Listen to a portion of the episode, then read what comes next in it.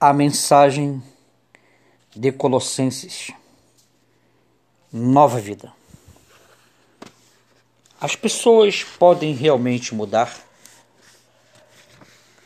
Hoje, o grande idealizador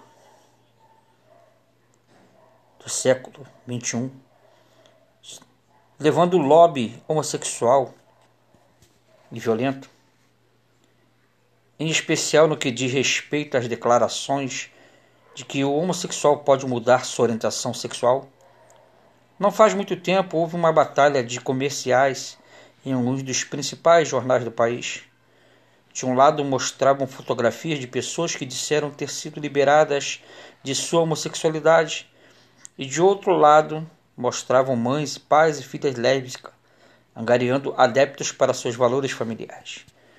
Em meio a essa batalha, um grupo denominado Justificados, colisão apenas o fato, representado em outras, a Academia Americana de Pediatria e a Associação Nacional de Educação, a Federação Americana de Professores e a Fundação da Aliança Interconfessional e a Associação Americana de Psicologia, anunciou que estava enviando um folheto de 12 páginas para os dirigentes de 14.000 e 700 distritos de escolas públicas do país, fornecendo instruções sobre como as escolas de ensino médio devem lidar com a questão da homossexualidade.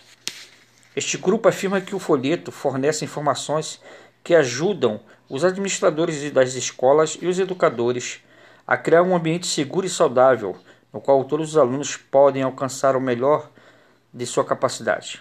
O folheto intitulado é, apenas os fatos sobre a orientação sexual e a juventude.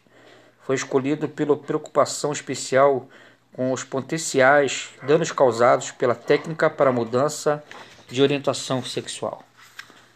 Kevin Jennings, diretor executivo da Rede de Educação Gay, Lésbica e Heterossexual, organização nova-iorquina foi citado no jornal New York Times declarando: Acho que este é um momento transformador da história. Toda a tendência atual da educação e da saúde mental instituída diz que não são os alunos lésbicos, nem os gays, nem os bissexuais que têm de mudar, mas a condição das nossas escolas é que tem de mudar. Na época em que o folheto foi publicado, a maioria das organizações representadas pelo Grupo Coalizão já havia aprovado suas próprias resoluções condenando a chamada terapia reparadora ou seja, terapia para ajudar homossexuais a mudar sua orientação sexual. A própria publicação afirma: a terapia dirigida especificamente à mudança de orientação sexual é contraindicada, visto que pode provocar culpa e ansiedade, ao mesmo tempo em que nem tem pouco ou nenhum potencial para alcançar a mudança na orientação sexual.